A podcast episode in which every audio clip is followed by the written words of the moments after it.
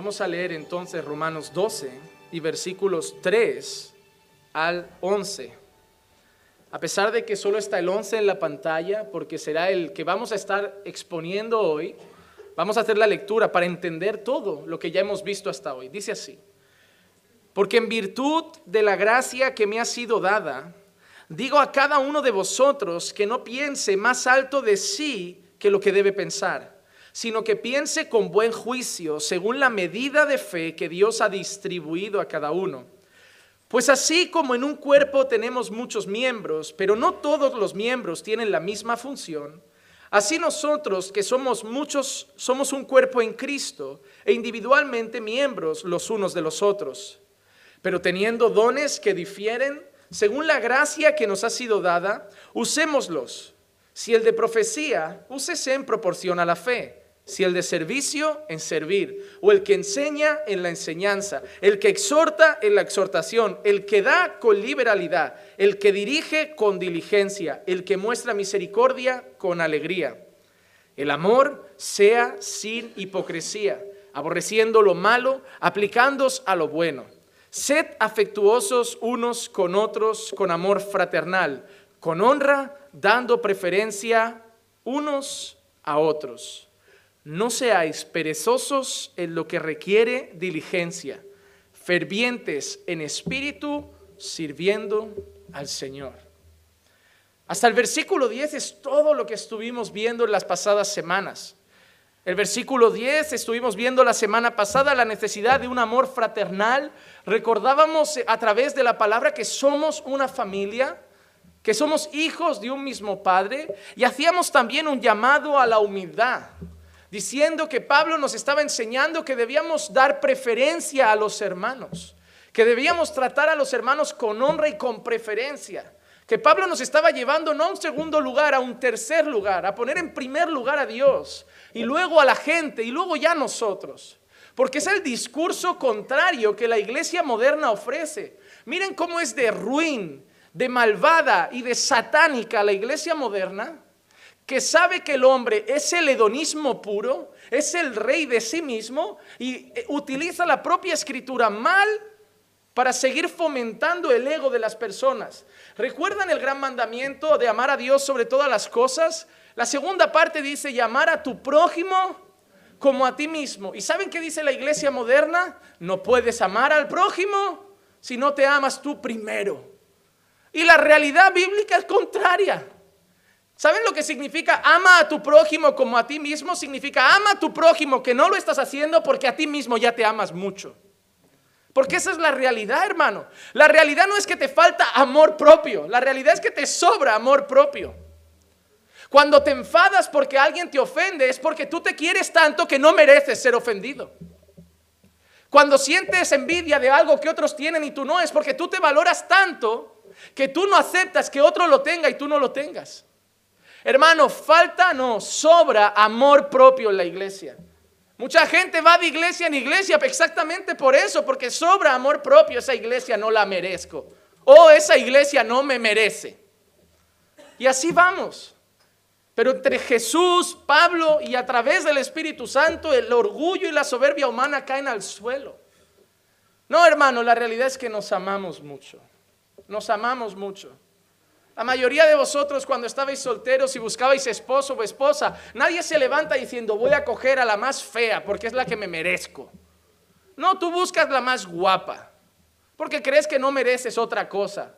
Al final coges la que te elige a ti porque si te pones en el espejo y empiezas a ser realista y decir, no puede ser. Pero la realidad es esa, hermano. La realidad es que marcamos al mundo entre guapos y feos. Y eso la culpa lo tienen los padres también, que un niño nace tuerto y manco y la madre es capaz de decir, no hay niño más guapo que tú. A ver, mamá, sé realista. La mentira es del diablo. Y he nacido listo, sí, pero bonito no. Eh, eh, madres, no, no mientan a sus hijos. Si no son guapos, no le digan. O díganle la verdad, yo te veo guapo o eres guapo para mí. Pero no mientan a sus hijos. Si hay alguien que nos miente desde bebé, es nuestra madre. ¿Dónde está el niño más guapo? ¿Dónde está el niño más bueno? ¿Dónde está el mejor bebé del mundo? No, hijo mío, no. Ya le están subiendo el ego a las criaturas desde bebés. Ya nacen en pecado y ustedes no lo arreglan. A veces ves esas fiestas de cumpleaños, ¿no? De, de, seis meses, de un año, de dos años, que el bebé ni se entera. O sea, el bebé le hace el chupete y se olvida de los invitados. Pero todo alrededor del niño. Hermanos, ¿sabían que la propia sociedad ya nos fomenta a ser el centro? Nos exhiben los padres desde pequeños, nos halagan, nos promueven, parecen nuestros managers en vez de nuestros padres. Hermano, no tienes que hundir a tu hijo, pero cuidado con no subirle demasiado el, estima, porque ya lo tiene alto por naturaleza no le hacen bien a su hijo, porque de pequeños son el bebé mejor del mundo y de, adolescentes ya no lo soportan. Y su hijo entra en colapso. A ver, tenía tres meses y me adorabas, era el centro del universo. Ahora tengo 13 años y solo te doy problemas, no me quieren cerca, no me quieren ni ver. Céntrate, mamá, céntrate. Ese es el problema de los padres de hoy. No, hermano, tienen que encontrar el equilibrio, una paternidad bíblica educar a su hijo, amar a su hijo, respetar a su hijo, disciplinar a su hijo, ser honestos con su hijo. Hermano, no tienen que hacer que su hijo se quiera. Ustedes tienen que simplemente hacer que su hijo se enamore de Dios.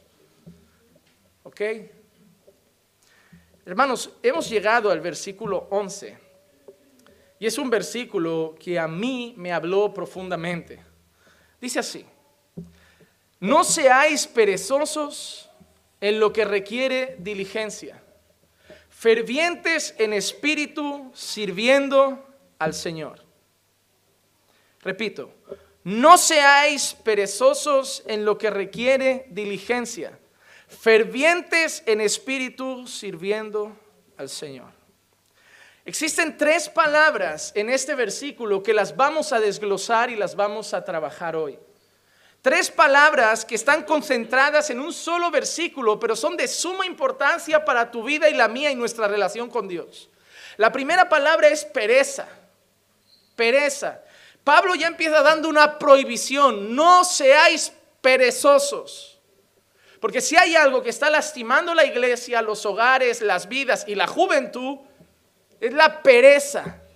Jóvenes que no trabajan, se despiertan a las 12 del mediodía y cansados como si hubieran soñado que trabajaban.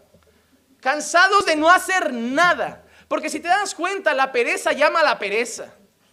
¿Te has dado cuenta que los días que no tienes nada que hacer, que te levantas a las 12, comes, te echas, ya no haces nada porque el cuerpo mismo se te queda como aplatanado? Yo soy una persona así, yo pienso que si me echo la siesta ya olvídate de mí por la tarde. Yo a la que pego la oreja media hora al sofá, ya olvídate. Me levanto pesado, me levanto sin ganas de ponerme a hacer cosas. Yo prefiero no parar hasta la noche y ahí caer rendido. Pero el perezoso no, el perezoso es como un oso que hiberna, se levanta para comer y vuelve a la cueva y sácalo de ahí a las 8 y te dice que no para de echar currículum, pero los echa por infojobs. Se conecta una horita al ordenador, manda 40 solicitudes y ya dice que no para de buscar trabajo. Oh hermano, estas generaciones de hoy. La segunda palabra que menciona Pablo es la diligencia. Y es todo lo contrario a la pereza. Existe gente perezosa y existe gente diligente.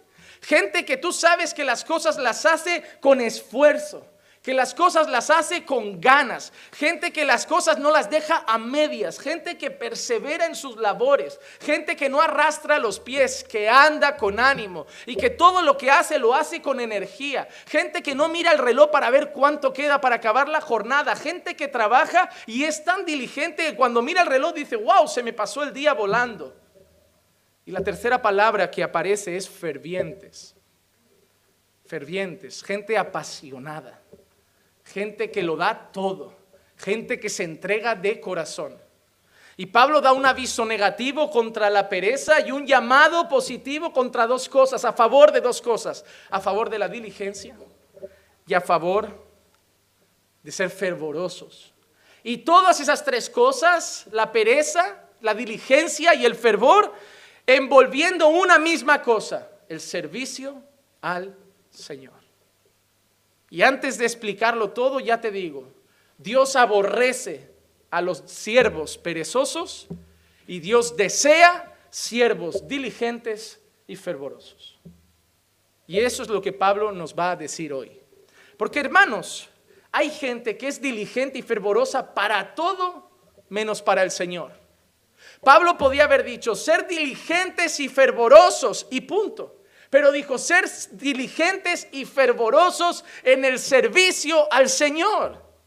Porque Pablo sufría las mismas cosas que sufrimos los pastores hoy. Seguramente un montón de hombres decían, Pablo, yo, yo no leo la Biblia en casa con mi mujer y mis hijos. Pablo, yo no oro en casa con mi familia, no hacemos culto en casa. Y Pablo preguntaría, ¿por qué? Oh, Pablo, trabajo 12, 14 horas ahí cuidando las vacas, las ovejas, cultivando el maíz, cultivando las cosas. Pablo, entiéndeme. Y Pablo está diciendo, no, tenéis que ser diligentes, sí, tenéis que ser fervorosos, pero para las cosas del Señor. Hay gente que es una máquina en todo, pero como discípulo de Cristo es una basura. Hay gente que en el trabajo lo da todo, en la universidad se hincha café para los exámenes, no duerme, no descansa, estudia 30 horas y amén, está súper bien. Gente esforzada en los estudios. Hay que ser esforzado en el trabajo, en cualquier trabajo que hacemos. Dice que lo debemos hacer de corazón como para el Señor. Pero de todas las cosas que hay que ser diligentes y esforzados, la más importante es el servicio al Señor. Si pasas 12 horas trabajando como un borrego, trabajando como una mula, trabajando sin cesar, o una manera muy despectiva y me parece hasta racista, como decimos en España, trabajando como un... No lo digo porque de verdad es muy racista. Pero si trabajas tanto durante el día y luego llega la tarde y tienes tiempo para darle al Señor y tu cansancio hace que para el Señor seas perezoso, para el Señor de qué vales? De nada. Porque al Señor no le interesa tener otro paleta más. Al Señor no le interesa tener otro fontanero más, otro, otro dentista más, otro enfermero más, otro barrendero más. El Señor quiere un siervo para su gloria. ¿Y de qué vale que los dé todo en su trabajo y luego se distraiga en los videojuegos, se distraiga en las redes sociales y no haga nada para el Señor? Y Pablo está diciendo, no, si hay algo en lo que debemos ser diligentes, esforzados y fervorosos, es en las cosas de Dios, en servir a Dios, en hacer la obra de Dios. Mucha gente viene a las iglesias, se pasa un año, dos, tres sentados y espera que el pastor le dé algo para hacer en la iglesia. No. Hermano, déjame decirte una cosa, mira a tu alrededor, cuánta gente somos hoy aquí. No va a haber un puesto para todos, ya te lo digo desde ahora. Y probablemente para ti no lo haya. O, vas a ir a la alabanza, que tampoco cabe toda la iglesia. O, Dios te ha dado un don o un llamado para la predicación o alguna cosa particular en la iglesia o no hay lugar. Ah, pues me voy. No es que, ¿qué vas a hacer mañana con una iglesia de 400? 400 personas con cargos, no. La obra del Señor sale de estas puertas. Ah, pues es que yo quiero una iglesia donde pueda servir al Señor. La calle es tu iglesia.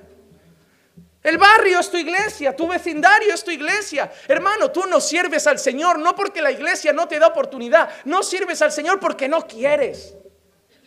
Porque hay gente que viene el domingo a la iglesia y el lunes sale por la calle a repartir tratados, a evangelizar, a compartir el evangelio. No necesita un grupo de la iglesia, no necesita que el pastor lo acompañe. Sale de él, es cristiano, tiene que hacer discípulos y él va. Él es diligente, él es esforzado. Hoy solo esperamos un cargo en la iglesia. La motivación está equivocada. Sí, habrán cosas que podremos hacer en la iglesia, pero también te digo una cosa, aunque te den un cargo en la iglesia, eso no quita que tampoco tengas que hacer la obra fuera. No es o la iglesia o fuera de la iglesia, no es en la iglesia y fuera de la iglesia, pero la calle nos necesita. Necesita siervos diligentes siervos fervorosos. Hay mucha gente que viene a la iglesia y yo sé que en su corazón se enciende el no, voy a comenzar a evangelizar. Yo voy a salir un día a la semana y voy a ir al parque y yo mismo voy a evangelizar. Y luego te apagas. Yo sé que eso se ha encendido en muchos corazones y luego no lo haces. Te centras en el trabajo, te pones la tele, te distraes y no lo haces. Eso es el Espíritu Santo queriendo de despertar y diciendo, no, sal a la calle, sal a tu barrio, comparte el Evangelio solo a una persona, sal hoy. Llega del trabajo y sal y habla con uno y vuelve a casa, pero ya has hecho algo ese día. Sé diligente en las cosas del Señor, sé fervoroso en las cosas del Señor. Somos fervorosos y diligentes en el trabajo secular. Somos diligentes en los estudios. Somos diligentes con... Hay gente que se echa un novio, una novia parece que vive para él. Mensajito por la mañana, mensajito al mediodía, mensajito por la tarde, mensajito por la noche. Buenos días, me levanté pensando en ti a la hora de la comida. ¿Tú qué comes a la tarde? ¿Qué haces? Te paso a buscar, tomamos un café por la noche. Buenas noches, príncipe. Buenas noches, princesa. Acuéstate ya, hombre. Cansino de verdad. ¿Y Dios dónde está? Cuidado con los ídolos. El apóstol Juan lo dijo, hijitos, guardaos de los ídolos. Y los ídolos no siempre son de yeso, no siempre son de madera, no siempre son de oro, ni de barro, ni de metal, a veces son de carne y hueso. Hermano, un novio, una novia es lo más fácil de que se vuelva un ídolo. A veces ves declaraciones de amor en Facebook que son pura idolatría. Mi vida sin ti no tiene sentido. No sé qué haría sin ti a mi lado. Me encantaría que una mujer, un hombre cristiano de verdad le contestara, eso ya lo rompe, ¿eh? le contestara, pues no sé tú, pero yo seguir mi vida con Cristo. Así, le quedas como, no me imaginaba eso. Pégale un palo ya y espabila a ese hombre o a esa mujer. Somos diligentes en tantas cosas. Llegamos a las 10 de la noche del trabajo. Si nos dice el pastor que hay una vigilia, llegamos reventados y no puedo, pastor. Pero si nos dice el marido, vamos a cenar fuera, salimos, nos duchamos, nos ponemos los tacones y vamos a la calle. Si el pastor dice, vamos a hacer una reunión de, eh, extraordinaria, una hora de oración de 10 a 11, nadie aparece, no aparece aquí ni el primo. Pero si te dicen de ir a jugar a fútbol con los amigos de la iglesia, apareces.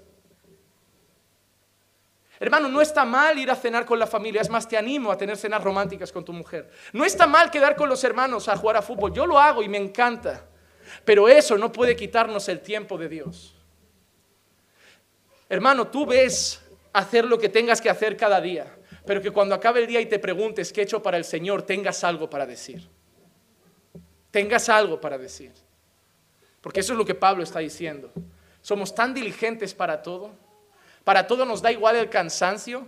Si hoy es viernes, salgo del trabajo a las 8 y me dicen que mañana nos vamos de fin de semana al sur de Francia y me dice mi padre que hay que levantarse a las 4, me levanto a las 4 aunque sea cansado, pero si el pastor dice que hay ayuno, no voy porque llegué tarde.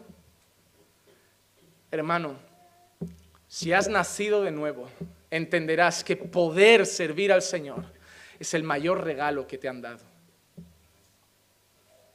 Hermano, poder servir a Dios es un privilegio. Hermano, lo que yo hago aquí no es un trabajo, es un llamado y es un privilegio. Es un privilegio. Servir al Señor es un regalo. Servir al Señor es una honra. Servir al, al, Señor es algo que no todo puede hacer, no todo el mundo puede hacer porque no todo el mundo lo conoce, no todo el mundo lo ama. No todo el mundo ha sido salvo por Él. Servir al Señor es el mayor regalo que tenemos. Poder servir al Señor en las calles, poder traer a alguien a casa y compartir una tarde el Evangelio es el mayor regalo que tenemos. Y lo dejamos de lado como si fuera una carga pesada mayor que mi trabajo. No, servir al Señor es el mayor privilegio que nos han dado. Poder hacer cosas para Dios poder predicar su santo evangelio, poder llegar a los perdidos con una palabra que los puede salvar, es el mayor regalo que tenemos. Y muchos no estáis usando ese gran privilegio que Dios os ha dado. No lo estáis usando. Hermano, Dios quiere que hagamos cosas para Él. Hermano, tú no estás en la iglesia solo para que Dios te porque Dios te ha salvado. Tú estás en la iglesia porque Dios quiere que lo sirvas. Hermano, tú no estás en la iglesia solo para escuchar palabra, tú no estás en la iglesia solo para alabar, tú no estás en la iglesia solo para juntarte con otros hermanos en la fe. Tú tienes que venir en la iglesia como un coche que va a repostar porque está eh, eh, en reserva para llenarse de combustible y pasar la semana sirviendo al Señor. Dios te quiere usar. Dios quiere hacer algo contigo, hermano. Tenemos una guerra y Dios quiere que tú seas un soldado, quiere que seas una espada en su mano, quiere usarte para la batalla y tú no quieres. Y tú huyes, tú sales, te distraes con muchas cosas. Pablo le dijo a los corintios en 1 de Corintios 15, 58, por tanto, mis amados hermanos, estad firmes, constantes, abundando siempre en la obra del Señor, sabiendo que vuestro trabajo en el Señor no es en vano. A veces piensas, pero tanto evangelizar y no se convierten, tanto hacer y no pasa nada. No es en vano. Ninguna palabra viene vacía. A lo mejor no se convierte hoy, pero mañana puede tener un accidente, una tragedia y venirle el recuerdo de tu palabra, e ir a buscar a Dios y a lo mejor va a otra iglesia. Pero lo importante no es traer la gente aquí, lo importante es hacer la obra del Señor. Y Pablo le dice a los corintios, debéis estar firmes, debéis ser constantes y debéis abundar siempre. Abundar en la obra del Señor. No abundar en cualquier cosa, no abundar en dinero, no abundar en casas, en ropa. Abundar en la obra del Señor. Hermano, ¿qué haces para el Señor? ¿Qué discípulo eres de Cristo? ¿Te llamas hijo de Dios? Y te pregunto, ¿eres un hijo del que Dios se siente orgulloso? Eres un hijo trabajador, eres un hijo esforzado porque tú a lo mejor quieres que tú te peleas. Mira, muchos padres os peleáis con vuestros hijos adolescentes porque me vienen a decir, pastor, mi hijo no hace ni la cama. Y le digo, ¿y qué pensará Dios de ti como hijo? Porque también te ha pedido que hagas cosas y no haces ninguna. Hay muchos padres que a vuestros hijos eh, adolescentes les exigís que hagan cosas y os da rabia de ver a vuestros hijos perezosos, ¿verdad? Os da rabia ver a vuestros hijos que solo viven en el ordenador, que salen de la pantalla del ordenador a la pantalla de la tele y de la pantalla de la tele a la pantalla del móvil, que a vuestros hijos ya se les está poniendo cara de pantalla que veis a vuestros hijos a la cara y tienen el símbolo de Windows en la frente ya. Parece que la marca de la bestia es la manzana de Apple. Os da rabia, ¿verdad? Ver a vuestros hijos que pierden el tiempo. Os da rabia ver a vuestros hijos que viven distraídos. Os da rabia. Venís al despacho y decir, pastor, no puedo con mi hijo, no hace nada. ¿Qué piensa Dios de ti? Porque a tu hijo le exiges que haga lo que todo hijo de su edad debería hacer. Ser responsable, ¿no? Hacer la comida de vez en cuando, sacar la basura, preparar al menos, al menos su habitación, hacer la cama no es tan difícil. Dios tampoco te ha pedido que hagas malabares ni que construyas un arca. Te ha pedido que compartas el Evangelio. Te ha pedido que vivas la fe cristiana y tú tampoco lo estás haciendo. Déjame decirte, Padre, ¿con qué cara le exiges a tu hijo que haga algo si tú no haces lo que Dios exige de ti? Dale ejemplo a tu hijo. Sé un buen hijo de Dios y tu hijo será un buen hijo tuyo. Pero tu hijo te mira como diciendo, me pides que estudie, no estudiaste, me pides que no beba, tú bebes, que no fume, tú fumas, que vaya a la iglesia, tú apenas vas, que respete al pastor, tú lo pones a caldo en casa, que esto, ¿qué quieres? Vuelvo a decir, una cosa es lo que decís y otra cosa es lo que sois, y vuestro hijo no va a escuchar lo que decís si no va respaldado por lo que sois. Vuestro hijo no quiere que le digáis lo que tiene que hacer, vuestro hijo está esperando así de brazos cruzados, enséñame a hacerlo. No me tienes que venir como un padre a decir, hijo, has orado hoy. Tienes que venir a decir, hijo, ora conmigo. Tienes que decir, hijo, vamos a orar. No tienes que decir, hijo, has leído tu Biblia hoy. Tienes que decir, hijo, vamos a leer la palabra. Tu hijo no necesita órdenes, tu hijo necesita ejemplo. Padres que le exigís a hijos lo que como hijos no le dais a vuestro Padre eterno. Queréis unos hijos obedientes, Queréis unos hijos esforzados, queréis unos hijos diligentes. Es exactamente lo mismo que vuestro Padre Celestial quiere de vosotros. Y no lo dais. No lo dais. Hermano, quieres que tu hijo sea cristiano, no lo lleves a la iglesia a la fuerza, vive a Cristo en tu casa y Él vendrá a la iglesia por su propio pie. Muchos hijos vienen aquí, no escuchan ni el sermón porque solo vienen obligados por el Padre y piensan, ¿para qué seguimos yendo si en casa sois unos ogros? Si en casa no oráis nunca, si en casa no leéis la Biblia, en casa la Biblia crea polvo. En casa no se ve una prédica, se ven 30.000 series, vikingos, Juego de Tronos, series inmorales. En casa YouTube encendido todo el día. Pagamos Netflix, pero Dios no aparece por ningún lado y queréis traerme aquí que me vuelva cristiano por un sermoncito de Juan Manuel. Oh, qué equivocados estáis. Y recordar que vuestros hijos, Dios no me va a juzgar a mí por lo que he hecho con ellos, os va a juzgar a vosotros.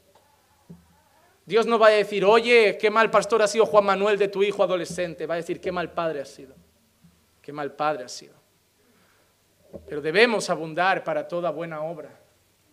Si no estás sirviendo al Señor, si no estás abundando, estando firme, constante, abundando en la obra del Señor, ¿cómo quieres ver fruto en tu vida, en tu casa, en tus hijos? Traer a tus hijos a una iglesia de sana doctrina no evita que tu hijo tenga luchas los otros seis días de la semana. Y ahí no está Juan Manuel, no están los pastores, no hay nadie más que tú. Hermano, tu hijo debería decir, Juan Manuel es mi pastor el domingo, pero mi padre es mi pastor todos los días. El problema es que a falta de pastores en casa, los hijos tienen que refugiarse en pastores en la iglesia. Y eso es un problema. El deseo de Pablo es que abundemos en la obra del Señor, que sirvamos al Señor. Y llevo años preguntándote lo mismo, ¿qué haces para Dios? ¿Qué estás haciendo? Es muy triste que en las iglesias hoy los pastores tenemos que rogar a la gente que ore. Hermano, ora con tu familia. Hermano, ora con tus hijos. Parece que hay que pedírtelo como suplicando. Dentro de nada los pastores vamos a tener que decir, no, mira hermano, yo te doy 50 euros si esta semana haces un culto en tu casa. Ahí lo hará todo el mundo, ¿eh? Porque eso es el pecado. El dinero nos mueve a hacer el pino si hace falta. Pero el amor a Dios no nos mueve a nada. Y déjame decirte una cosa, si lo que te mueve es el dinero, no se puede servir a dos señores. No se puede servir a Dios y a las riquezas. Dios no te va a pagar por hacer cosas.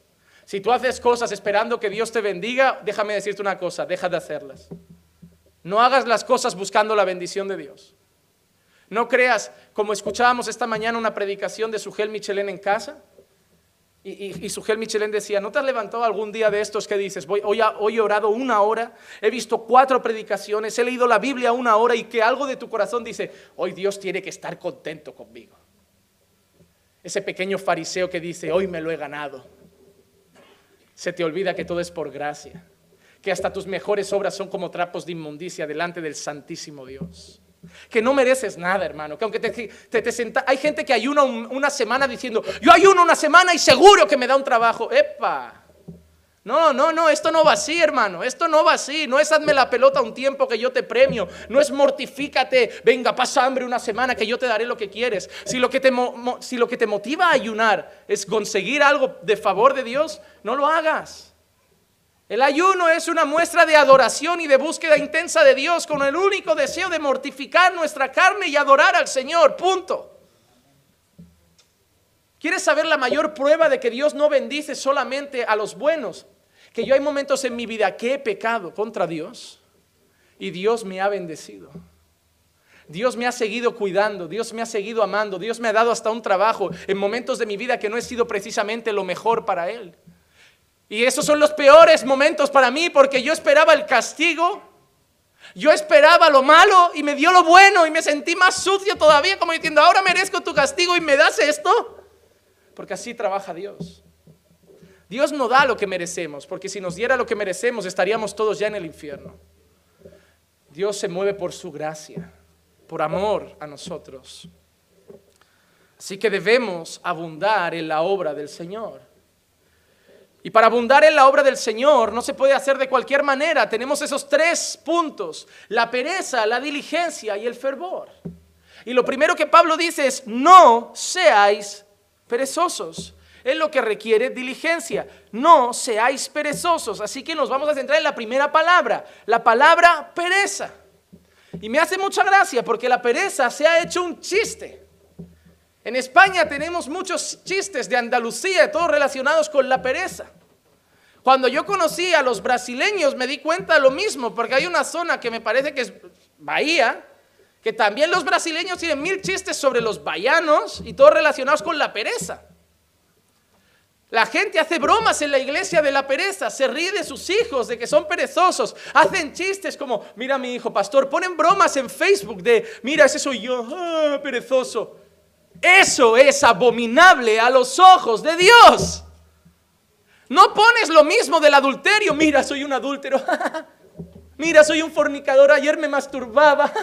No, y lo haces con la pereza y se te olvida que para Dios la pereza es pecado.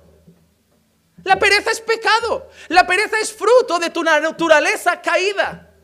La pereza es fruto de tu naturaleza en Adán. La pereza es pecado. La pereza no es un fallo de fábrica. La pereza no es una pequeñita cosa. Para el mundo es motivo de chiste o de risa. Para Dios es pecado. Dios aborrece a los vagos.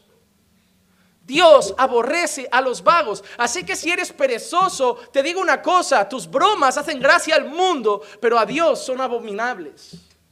Dios no acepta la pereza. Miren, Dios nos ha salvado y la salvación es un momento. creíste y te arrepentiste de tus pecados, fuiste justificado por gracia mediante la fe. Es un instante. La justificación es momentánea. Pero cuando nosotros hemos sido salvos, sentamos en un proceso que se llama ¿cómo? Santificación.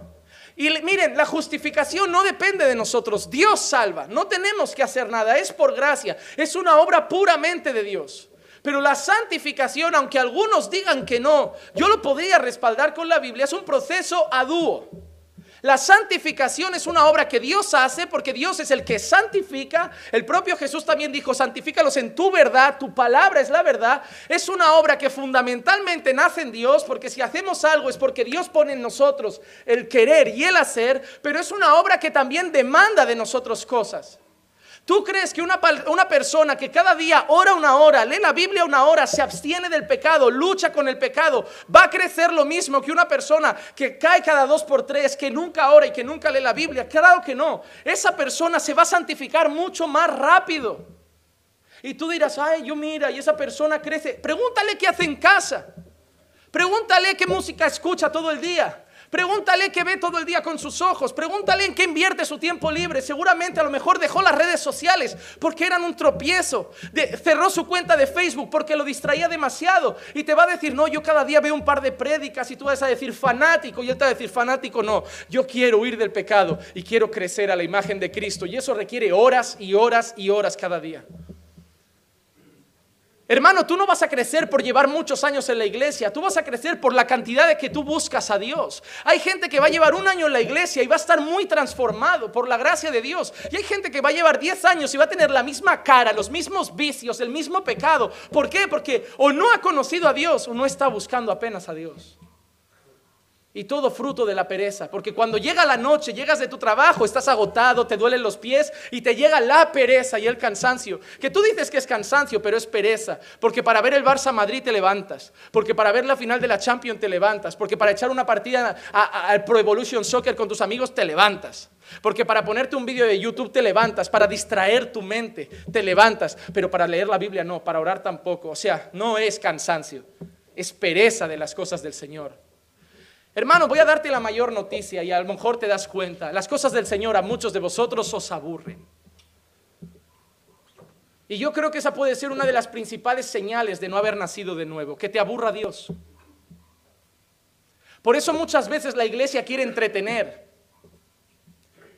Ah, yo es que quiero una iglesia. En esta iglesia no danzan en la alabanza, no tienen ministerio de danza, no tienen teatro, porque la, iglesia va haciendo eso. Esta gente no ama a Dios nada. Vamos a, entretenerlos un poquito, metemos a Dios en medio para que parezcamos todos cristianos y que se entretengan. Ponle luces, un buen humito, pon ahí una cafetería chula, haz lo que sea. Móntales aquí un campamento, un buen club social trae a conciertos, trae a Redimidos, a Barak, trae a Marco Barriento, trae uno cada mes. Estos con tal de entretenerse pagan. Tú solo dices el argumento típico, ah, si tú pagabas 30 euros por una entrada del mundo, no pagas 30 euros por un concierto cristiano, al final le vas a sacar pasta porque son medio inocentones. Y mientras los entretengas, ellos sueltan billetes. Esta gente no quiere pensar, esta gente quiere sentir. Esta gente no va a la iglesia a tomar nota de versículos y aprender. Esta gente va a la iglesia a llorar. Yo quiero llorar, yo quiero sentir. Eh, es lo que la mayoría de personas preguntan al salir del culto. ¿Has sentido la presencia de Dios? ¿Has sentido la unción? ¿Has sentido? ¿Has sentido? Hermanos, son yonkis de las emociones evangélicas.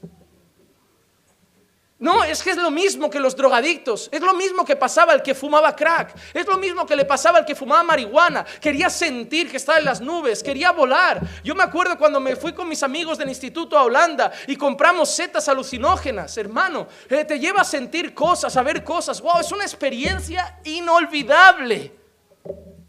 Y por eso te engancha, porque vivimos en el mundo y en el tiempo de querer sentir, ¿no? Quiero sentir cosas. Y la iglesia no es tonta, porque la iglesia más que pastores tiene jefes de marketing. Y las, reuniones de la junta de iglesia ya no es sobre doctrina o sobre santidad, es sobre cómo atraer más gente. Luces, carteles, colores. Mucha gente no va a entrar en el reino de los cielos. La iglesia no es lugar para entretenerse. Pablo define la iglesia como columna y baluarte de la verdad. La iglesia es el lugar, eh, tiene que ser, la iglesia tiene que estar marcada por dos cosas. palabra y oración. Nada más. Palabra y oración. Y todo en la justa medida, una excursión o algo está bien, pero hacer de la casa de Dios una casa de fiesta, no, no puede ser. No puede ser. Pero cuando la gente es perezosa, la iglesia los intenta animar con actividades.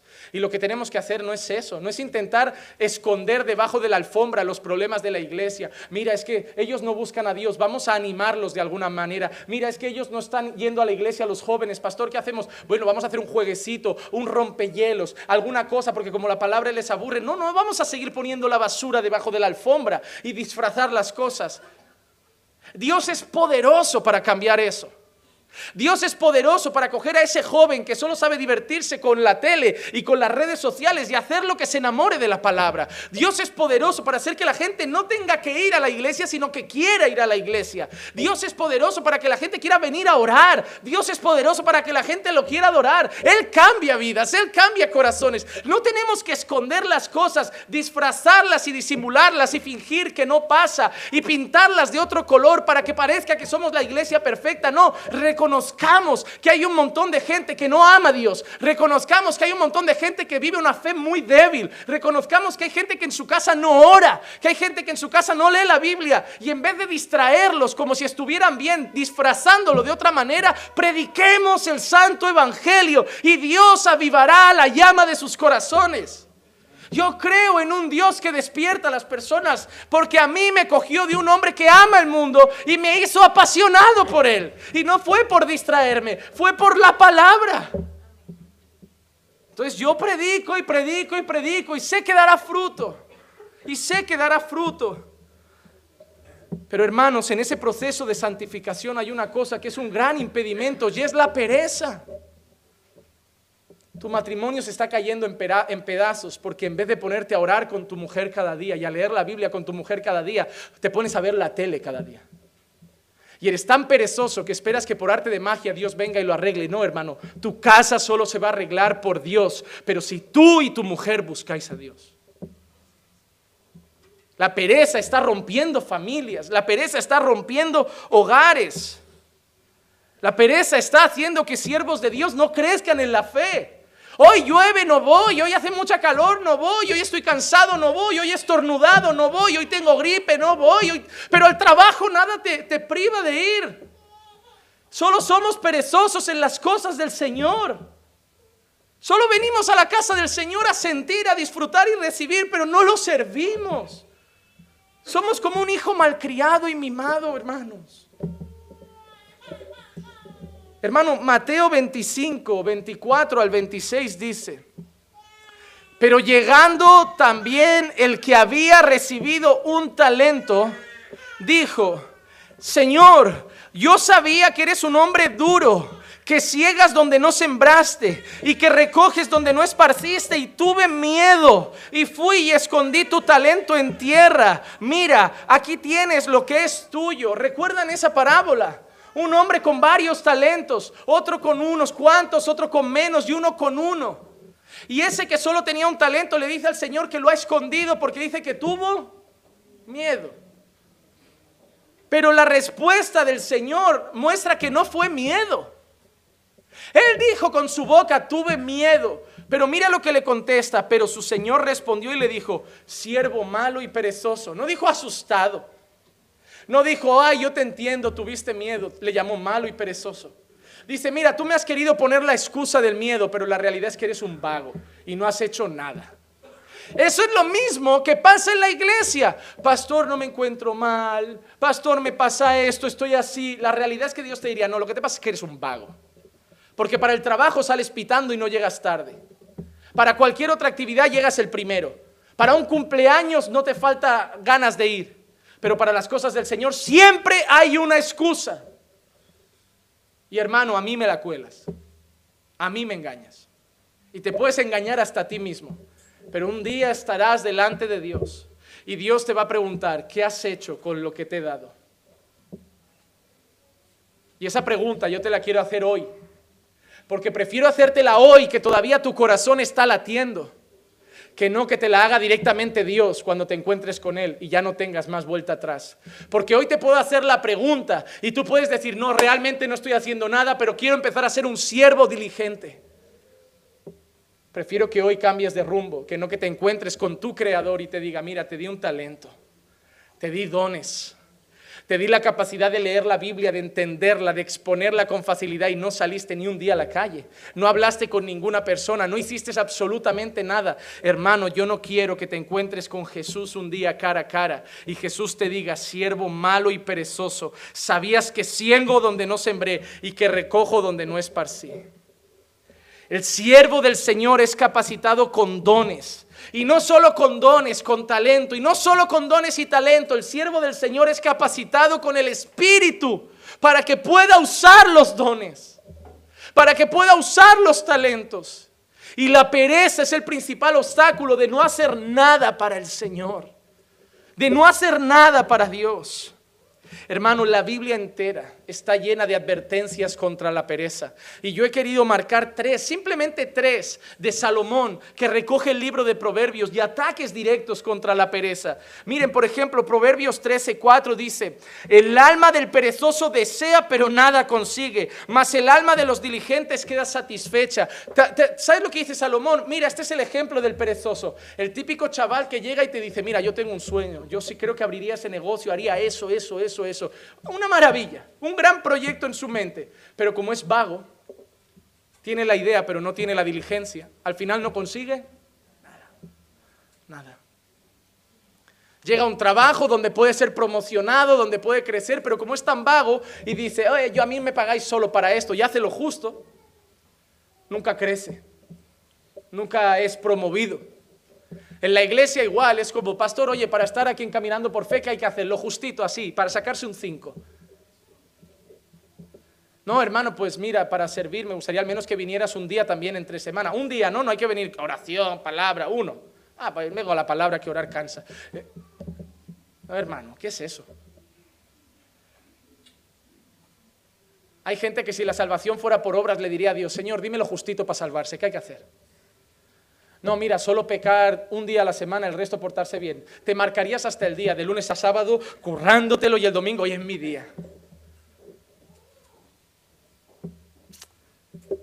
Porque así son los niños. Yo no sé si tú has conocido chavales, hijos tuyos, que son listos, que son inteligentes, que tú ves a tu hijo y dices, pero si podrías sacar matrícula, si podías sacar un 10 y sacas un 5 solamente porque eres un vago, porque te pones a repasar el día de antes. Y lo peor es que él lo sabe, él dice, yo sé que soy listo y si solo repaso el día de antes, apruebo.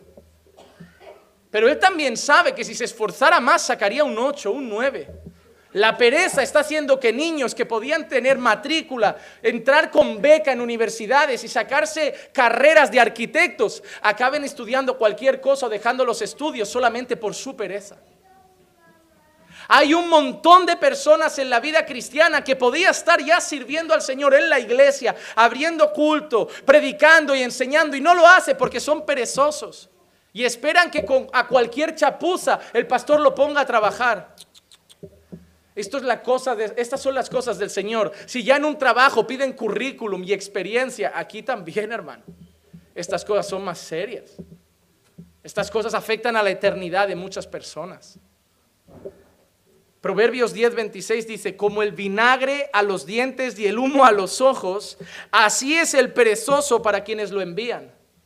¿Cómo crees que sentaría el humo a los ojos? ¿Alguna vez has estado en, algún, en el mundo discotecas de estas que se pasan con el humo? ¿O en un ambiente de humo que, que, te empieza a escocer, a picar, se te pone, irrita, molesta? Pues dice que así es el perezoso para, para aquellos que lo envían. Mira, e, exactamente lo que está diciendo es, el pastor coge a alguien y dice, mira, te encargo de eso, ¿vale? En una semana quiero eso hecho. Y el pastor ya se pone irritante ya se pone nervioso, porque es la típica persona que lo tienes ya, es que ando liado, y el mañana, y te lo hace el, sábado a las nueve y media de la noche. Y tú ya como, no lo va a hacer, no lo va a hacer, no lo va a hacer. Pero luego está el, siervo diligente que le dices, mira, para el domingo me gustaría tener esto hecho. Y el martes te dice, pastor, ¿qué le parece así? Si le parece bien, si hay que cambiarlo. Ay, ese da una paz. Da una paz. Pues eso es lo que está diciendo. Cuando tú quieres usar a un perezoso, sufres mientras va a hacer algo, porque dices tú, no va a salir bien. Es capaz de llegar el último día, porque siempre se tuercen las cosas, a veces pasan cosas por el camino, y lo va a dejar al final, algo va a fallar y se nos va a estropear todo.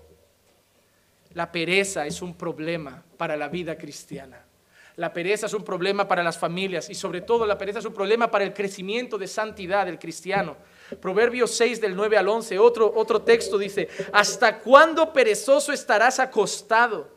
¿Cuándo te levantarás de tu sueño? Un poco de dormir y un poco de dormitar, un poco de cruzar las manos para descansar y verás y vendrá como vagabundo tu pobreza y tu necesidad como un hombre armado. Salomón hace un llamado a la gente perezosa lo relaciona como un vagabundo que llega. Es como que Salomón dice, ¿sabes qué? No vas a acabar en nada. Si sigues siendo perezoso, no vas a acabar en nada. Mire, yo quiero citar dos frases de dos grandes hombres de Dios que hablaron sobre la pereza. Miren, uno se llama Thomas Watson, es uno de mis autores preferidos, y él dijo que la gente perezosa la gente ociosa, la gente que no hace nada, que vive sentada y entretenida, dice que son pelotas de tenis de Satanás. Que son pelotas de tenis de Satanás. Dice que esa gente que no hace nada, que no se esfuerza por orar, que no se esfuerza por leer la palabra, que vive sentado, que vive vago y perezoso, que son pelotas de tenis de Satanás, que Satanás coge con sus demonios y lo va mandando de un lado a otro, lo va mandando de un lado a otro. Esa persona nunca está firme en la fe. Que Satanás juega con él lo manipula, lo va retorciendo, lo manda de un sitio a otro, porque esa persona no está firme, porque es una persona ociosa. Y Charles Spurgeon dijo, los ociosos tientan al diablo a que los tiente. Y me gusta esa frase, porque lo que quiere decir Charles Spurgeon es, esa gente perezosa que está sentada es como está diciendo, venga Satanás, ven, que estoy aquí sin hacer nada. Zarandéame, si lo tienes lo tiene fácil. No estoy orando, no estoy leyendo la Biblia. Ven a meterte con mi casa. Dice, los ociosos tientan a Satanás a que los tiente. Y es la verdad, hermano. A veces yo me imagino a Satanás pasando cerca de tu casa y diciendo, ay, son cristianos, pero él mirando por la ventana, bueno, ¿qué cristianos son? Oh, estos los tarandeamos rápido. Hermano, Dios te guarda del enemigo, pero a veces, a veces para ponerte un poco espabilado, enseñarte algo, va a permitir que el enemigo te zarandee. Es mejor estar firme, hermanos. Es mejor luchar por estar firme. La segunda palabra que aparece en nuestro versículo, ¿cuál es? Diligencia. Diligencia.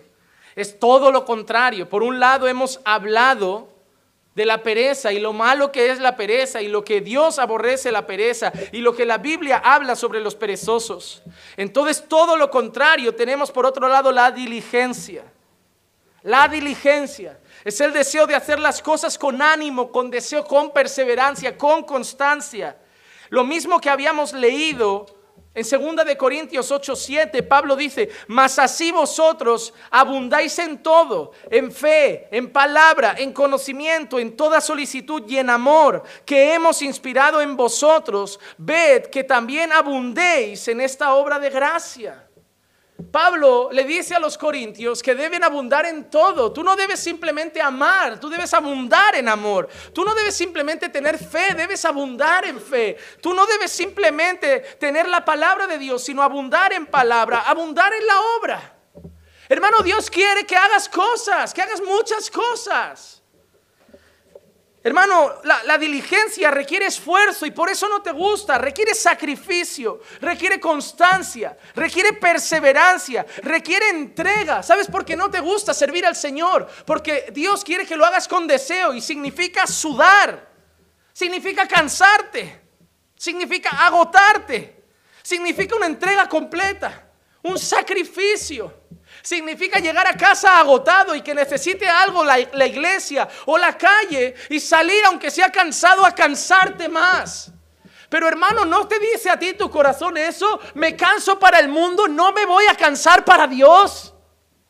Le doy a un jefe malvado que me quiere pagar cuatro pesetas mis ocho, diez horas del día, no le voy a dar dos o tres a Dios. Sudo por ser un buen trabajador, no voy a sudar por servir al Señor. Duermo cuatro horas por irme a divertir una noche. No me voy a divertir. Y no voy a, no voy a quitarme el sueño por servir al Señor. Pues mira, si has llegado a las 12, pastores que no puedo ir los domingos porque mi trabajo acaba a las 2 de la madrugada. Pues ven sin dormir. No pongas más excusas. Ven y bosteza. Ven y úntate los ojos con agua, soporta el sueño, rompe con el sueño, pero ven. Esto es lo que importa en tu vida, no el trabajo. Esto es lo que va a marcar tu existencia, esto es lo que va a marcar tu eternidad. Hermano, estar en Dios va a salvar tu hogar, va a traer paz a tu matrimonio. Tu trabajo no va a traer paz a tu hogar. Ya, pero voy a ganar mucho, no traerá dinero, pero no traerá paz. La paz no gana, el dinero no da paz. El dinero no da paz, te lo garantizo. Yo sé lo que es ganar bastante y sé lo que es ganar poco y he tenido más paz con poco que con mucho. El dinero no da paz, el dinero no arregla matrimonios, el dinero no sustenta un hogar, el dinero no cambia a tus hijos, el dinero no une familias. Deja de pensar que el trabajo es lo que necesitas, necesitas a Dios y a Dios lo necesitas mucho. Hoy vas a salir de aquí vas a decir, ya he cumplido con Dios. No, no has cumplido. Hoy no son las dos horas del Señor, hoy es el día del Señor. Luego come con tus hermanos y cuando estéis aquí atrás esta tarde comiendo juntos, no juguéis solamente que alguno diga qué os pareció el sermón. Volver a comentarlo, volver a edificaros, volver a meter a Dios otra vez en medio. Algunos mirará como diciendo, qué aburrido, ya ha predicado el pastor, ya, pero el pastor nos ha dicho que no basta con un poco, que hay que dar más, hay que buscar más, hay que edificarse más. Necesitamos ser diligentes. Eclesiastés 9:10 dice, todo lo que esté en tu mano, todo lo que tu mano halle para hacer, hazlo según todas tus fuerzas. Porque no hay actividad, ni propósito, ni conocimiento, ni sabiduría en el Seol donde vas. Mira lo que dice Salomón, todo lo que te den para hacer en esta vida, hazlo con todas tus fuerzas. Hermano, hoy le dejes algo a un joven de la iglesia. Por favor, puedes hacer eso, vale, pastor. Oh, hermano, un día estaba viendo el tráiler, no soporto las cosas de zombies. No soporto, porque para ver zombies te vas a la puerta de un instituto. Hermano, estaba viendo el tráiler de Walking Dead. Una serie de, bichos raros, de, de eso de muertos vivientes. Y te digo que habían zombies que andaban más ligeros que algunos jóvenes que te dicen que no encuentran trabajo y le digo, pero si no llegan ni al salón sin arrastrar los pies, ¿cómo vas a encontrar trabajo? Vas al trabajo con pantalón corto, en chancleta, en camiseta, a la entrevista y crees que te van a coger? Peínate como un hombre, ponte una camisa y métela por dentro del pantalón, ponte unos zapatos ya de una vez. Vístete como una persona adulta y crecerás y madurarás porque la imagen es importante. No, quiero que me contraten en un barco y vas con, en, un en un barco, en un banco. En un barco contrata a cualquier pirata. imagínate que llegas con dilataciones, con rastas y dices, no, yo he estudiado para ser director de una entidad bancaria. Hermano, con esas rastas, esas dilataciones, todo tatuado, todo pintado. pero es que la gente no tiene que juzgar por la fachada. ¿En qué mundo de Yupi vives? La fachada importa. No, a Dios mira el corazón. No, Dios no solo mira el corazón, porque si no, no le diría a las mujeres que las mujeres se vistan con modestia. La fachada importa para el mundo, importa para Dios. Imagínate que te tienes que operar y que te presentan a tu cirujano y ves a un chaval de 20 años con chanclas todo tatuado, masticando chicle, tratándote sin educación, Tú eres capaz de decir, yo tengo mucha fe, Dios me cura. Pero a mí ese no me a ese no coge un bisturí encima mío. Tú imagínate que un día te dicen en el colegio de tu hijo, tiene usted una cita con el tutor de su hijo y apareces y te encuentras a un tío todo tatuado, pintado con rastas, dilataciones, pantalón corto, tú sacas a tu hijo de allí y dices, no, la apariencia importa, hermano. La apariencia importa y que no te engañe que no te engañen, la apariencia importa. Y para servir al Señor la apariencia importa. No se puede servir al Señor andando de cualquier manera, arrastrándonos como sin ganas. Hoy hay gente que le pides que haga algo en la iglesia y dices, ¿por qué pastor no me pide que haga cosas? Porque cada vez que te lo pido te arrastras, muerden los dientes, te molesta. O sea, te pido que cargues una mesa y ya... No, ¿qué? ¿Qué? ¿Tienes complejo tú de que de potro?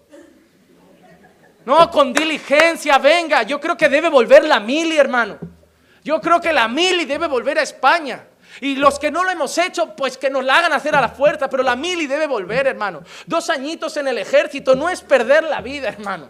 Ah, no, no voy a perder dos años de carrera yendo a la mili. Es que de carrera, si la empiezas con los 28 porque has hecho el vago todo. No, no, no, la mili debería volver, hermano. Que te toquen la trompeta a las 3 de la mañana. Venga, en pijama a dar vueltas. Venga ahora por el barro, venga ahora de pie, 50 flexiones, 30 abdominales, monta esto, pela 3.000 patatas, castigado, limpiando los baños con un cepillo de dientes. Debe volver la mili, hermano. Debe volver la mili. Estoy a favor, voy a promover una ley a favor de la mili otra vez. Los pastores no, pero los demás sí. Te hacían un hombre, hermano. Te hacían un hombre. Odiabas al capitán, odiabas al sargento, odiabas al coronel, pero llegabas, tu madre te decía, saca la basura y tú hacías así. Ya venías con el complejo de, sí señora, allá abajo. Hoy le pides a tu hijo que saque la basura y cuando llegas por la noche del trabajo hay moscas ya ahí, hermano. Oh, hermano, si tu hijo aprendiera cuando le dices que lave los platos, que si los lava al momento no se ha pegado las cosas y se lava rápido y que si lo deja para la noche va a tener que rascar. La pereza además te lleva a traer más trabajo, porque cuando uno hace las cosas con diligencia, las acaba más rápido, las hace pronto. Quiero hacer eso, dos horas ya está hecho, tengo todo el día libre. Los perezosos son los que tardan, no, he estado diez horas en la iglesia haciendo qué? No, pasando un cable, pasando un cable. No, hemos puesto las luces, hay cuatro focos, o sea, diez horas. Cuatro focos, hijo mío. ¿A qué ritmo? Me salen a dos horas y media por foco. O sea, que no lo veo tan complejo. No tengo un máster en electricidad, pero dos horas y media por foco me da que es mucho. La prueba, hermano, mira la gente diligente. Yo a veces he limpiado mi casa cuando Clicia ha estado mal o la he querido ayudar y cuando ella la limpia, Clicia en media hora limpia la casa que parece que ha venido una empresa de limpieza.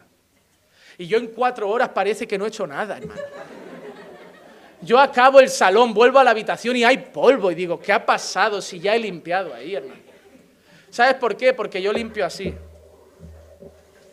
No, hermano, la diligencia nos trae cosas buenas, nos hace ser, la gente nos da confianza, la gente cuenta con nosotros, la gente confía en nosotros, la gente se agrada de tenernos en su equipo de trabajo.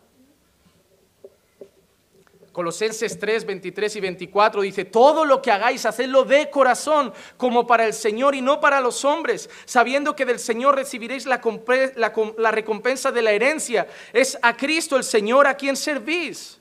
Ha dicho que lo tenemos que hacer con todas nuestras fuerzas, ha dicho que lo tenemos que hacer con todo nuestro corazón. Y, hermano, ¿cuándo te vas a levantar de la silla para hacer algo? Hermano, ¿estás sirviendo a Dios? ¿Estás dando lugar a la pereza? Y si estás sirviendo a Dios, ¿lo estás haciendo con diligencia? ¿De todo corazón? ¿Con todas tus fuerzas a pesar del cansancio?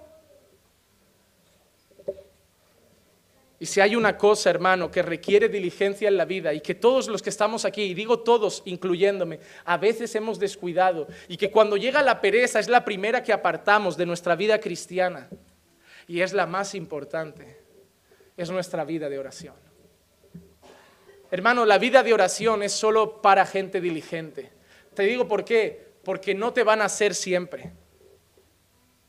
Sean honestos, todos los días les nace ponerse a orar un rato. No, es la verdad que no.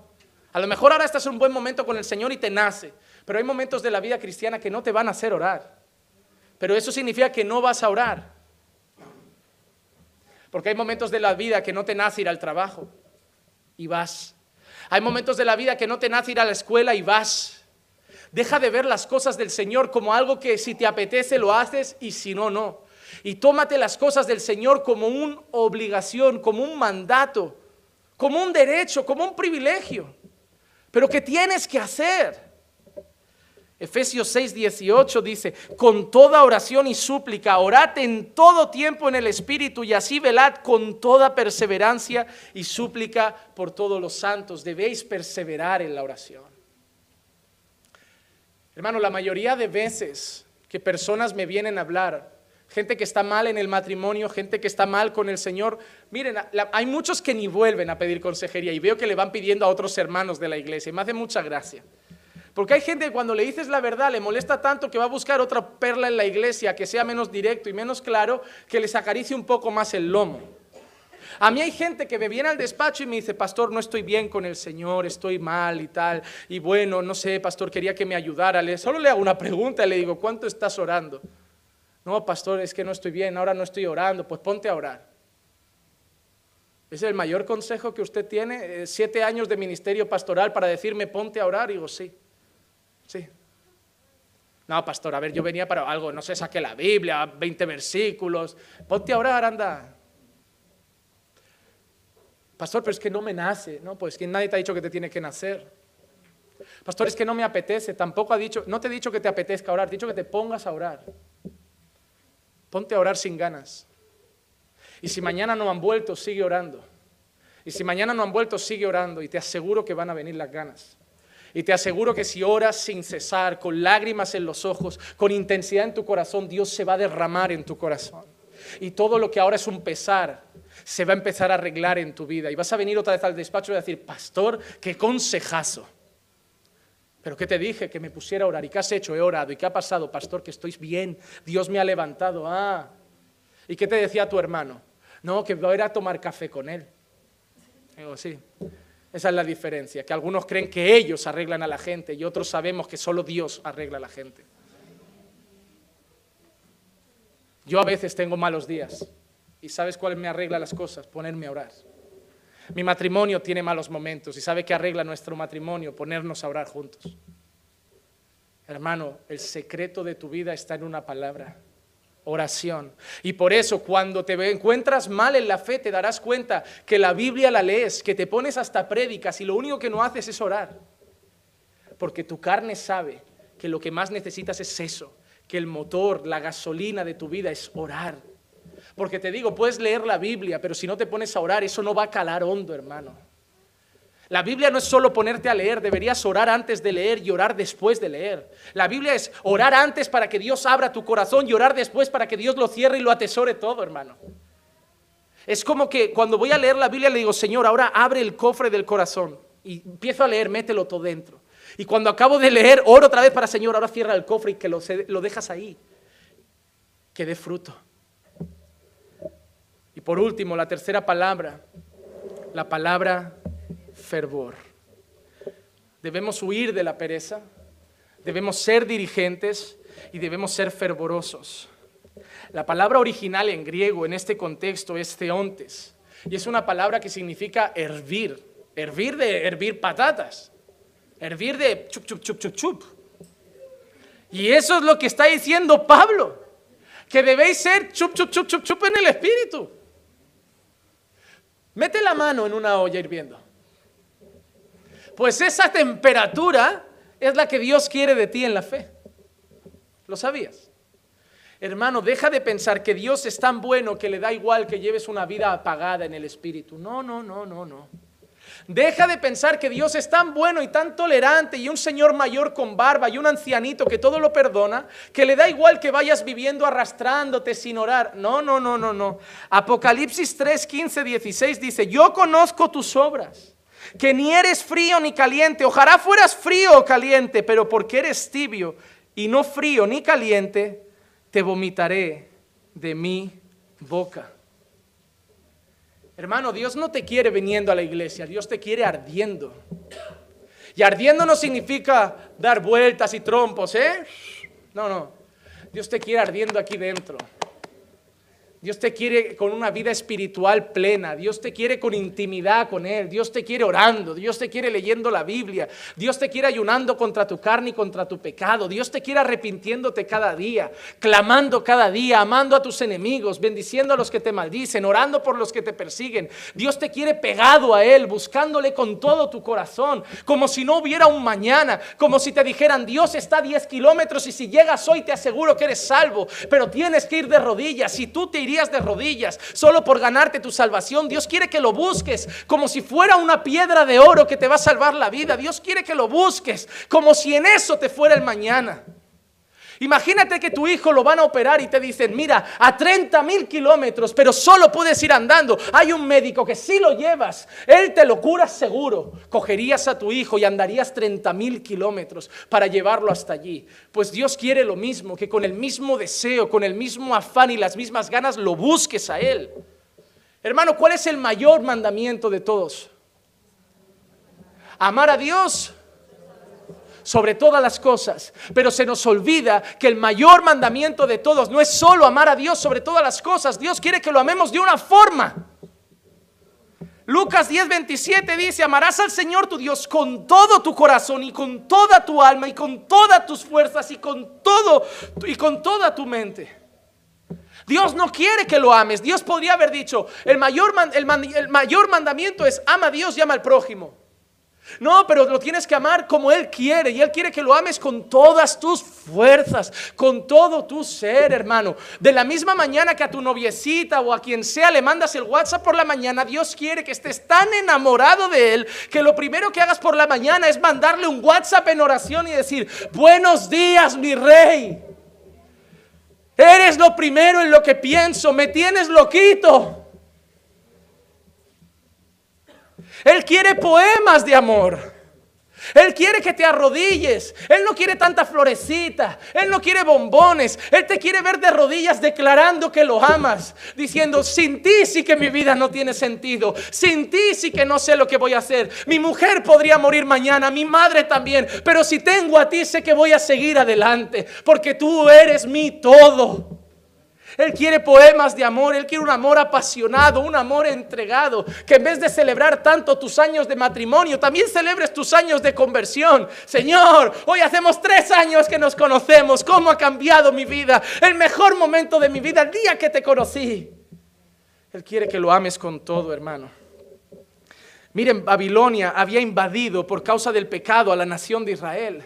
Y Dios había dicho, pero un día eso va a pasar. Y la manera en que va a pasar es que os vais a humillar cuando ellos os hayan invadido, cuando ellos hayan destruido todo. Os vais a humillar tanto y me vais a buscar con tanta intensidad que entonces me vais a volver a encontrar. Por causa del pecado, Dios había abandonado al pueblo en manos de los enemigos. Pero Dios les daba una esperanza. Llegará un día que os vais a arrepentir, os vais a convertir. Y la manera que sé que os habéis arrepentido es que me vais a buscar de todo corazón. Y entonces me vais a encontrar otra vez y os voy a volver a perdonar. Jeremías 29, 10 al 14 dice, pues así dice el Señor, cuando se le hayan cumplido a Babilonia 70 años, yo os visitaré y cumpliré mi buena palabra de haceros volver a este lugar, porque yo sé los planes que tengo para vosotros, declara el Señor, planes de bienestar y no de calamidad, para daros un fruto, un futuro y una esperanza. Me invocaréis y vendréis a rogarme y yo os escucharé.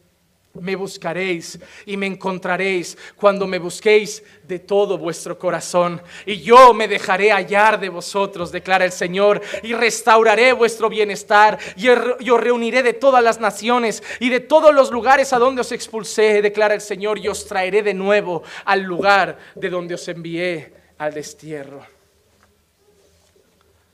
Hermano, yo quiero terminar. Me regalan cinco minutos. Pensamos que hoy acababa antes, pero la cosa se ha torcido.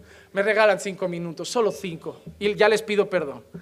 Pero yo quiero deciros tres cosas rápido. Hemos hablado de pereza, hemos hablado de diligencia, hemos hablado de fervor, pero en todo eso hay un problema, que a veces nos distraemos y perdemos el foco. Por eso también quiero decirte, cuida las distracciones. Internet no es malo, pero si se volviera una distracción en tu vida con Dios es malo. YouTube no es malo, pero si se vuelve una distracción en tu relación con Dios es malo. Facebook no es malo, pero si te distrae hasta el punto que vives comentando y posteando y mirando más los, los likes de Facebook que orando con el Señor es malo. Nada es malo mientras no quite tu atención de Dios y todo puede ser malo si te roba el tiempo del Señor. Mira, el fútbol no es malo pero si alguno de los jóvenes que ayer fue a jugar al fútbol estuvo en el fútbol, pero no hizo nada con Dios, fue malo para él. Hermano, nada es malo hasta que tu corazón lo vuelve un ídolo. A mí el fútbol me gusta, pero nunca me voy a pelear con alguien de un equipo contrario por causa de Messi, de Cristiano, de Bale. No hay nada más inútil que gente pobre defendiendo a multimillonarios como si fueran sus tíos o sus primos. Me parece, hermano, patético.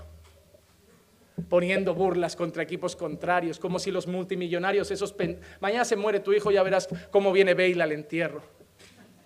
Mañana tu hijo te dice, mira, tengo una operación que lo salva, pero vale mil millones y anda que Messi te va a soltar ni la mitad.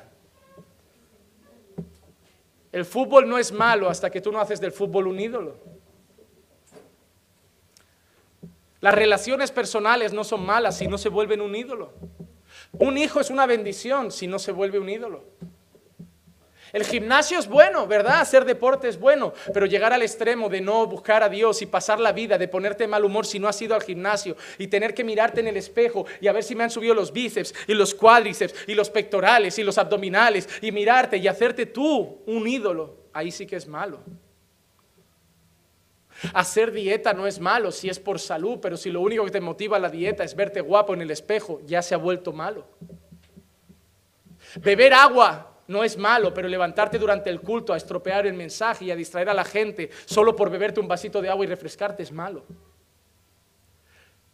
Nada es malo si tú no lo vuelves malo, pero todo puede volverse malo por causa del pecado de tu corazón.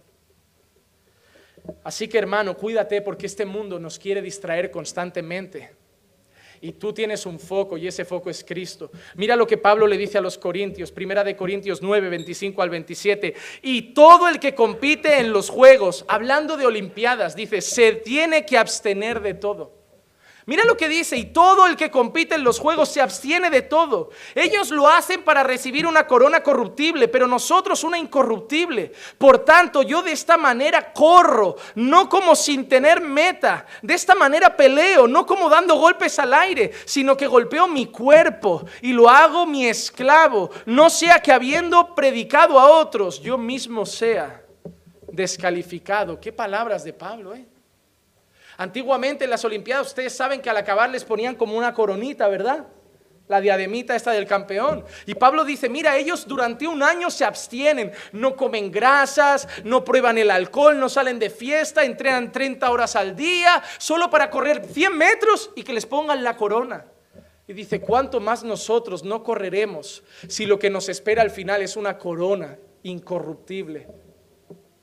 Dice, no, yo, yo golpeo mi cuerpo, yo hago de mi cuerpo mi esclavo. Mira lo que dice Pablo, yo hago de mi cuerpo mi esclavo. ¿Sabes lo que está diciendo? El cuerpo normalmente me dice, duerme y yo le voy a decir, no, obedéceme, ora.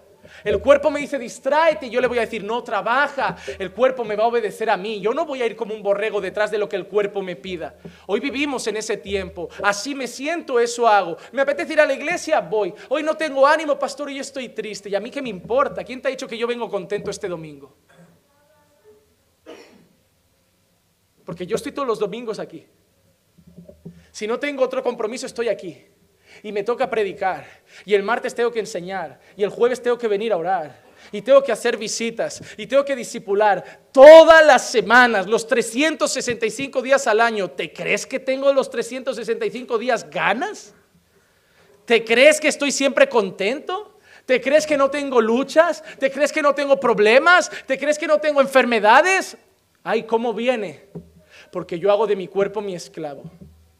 Y yo pongo lo que debo hacer por encima de lo que me apetece hacer. Porque yo debo ser diligente en las cosas del Señor. Segundo consejo, no vas a ser fervoroso. No vas a estar avivado en las cosas del Señor si apagas al Espíritu del Señor. Tú puedes hoy cantar, Señor, avívame. Señor, avívame. Y esa es una alabanza que a mí me encanta. Señor, avívame. Yo se lo digo cada día, Señor, avívame. Quiero ser una antorcha encendida que alumbra a todos los que me rodean. Pero hay algo que Dios siempre me responde, Juanma, hijo mío, yo te quiero avivar, pero yo no puedo avivar a alguien que vive en pecado.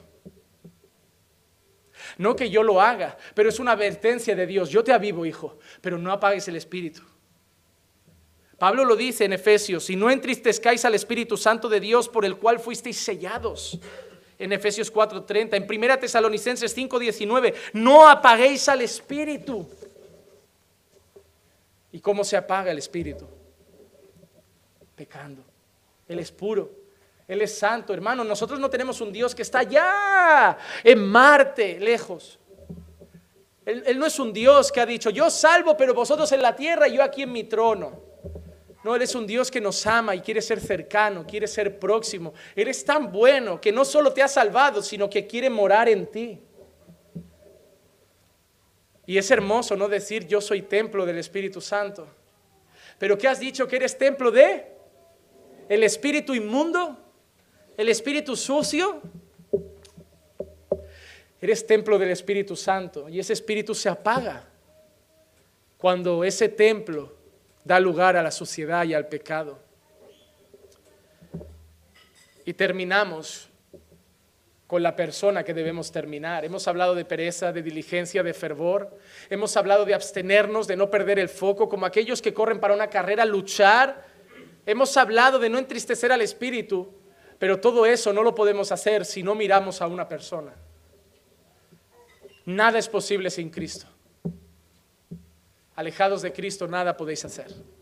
Eso no van a hacer por vuestras propias fuerzas. Eso ningún hermano lo va a hacer nacer en vosotros. Alejados de Cristo nada podéis hacer. Necesitáis a Jesús. Y como he dicho, Jesús no dejó solo palabras, dejó ejemplo. Miren lo que dice Jesús a sus discípulos en Juan 4:34. Mi comida es hacer la voluntad del que me envió y llevar a cabo su obra. Jesús no dijo, yo he venido a hacer la obra de Dios. Jesús dijo, mi comida es hacer la obra de Dios. ¿Qué crees que significa eso? Si no comes varios días, ¿te mueres? ¿Sí o no? ¿Desnutrido?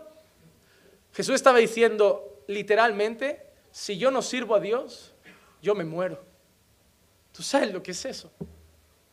O sea, hay jóvenes que les dices hoy, si te quito el móvil, no, no, no. ¿Y cómo hablaré con mis amigas? ¿Y cómo veré los estados que pone el pastor lanzándome indirectas? ¿Y cómo veré esas cosas?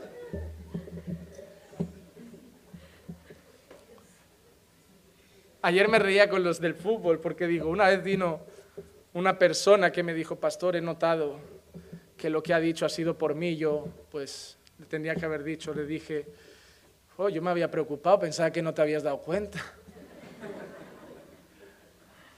Yo no soy sutil, hermanos. No está bien, ya intento no hacerlo. Porque esto es lugar para la palabra. Si tengo que decir algo, te lo tengo que decir allí. Pero Jesús tenía una cosa clara. Quitadme la comida. Quitadme la túnica. Quitadme a los discípulos. Pero no me quitéis servir a Dios. Porque si me quitáis la obra, me muero. Y hermano, eso es lo que pasa cuando una persona es diligente y fervorosa.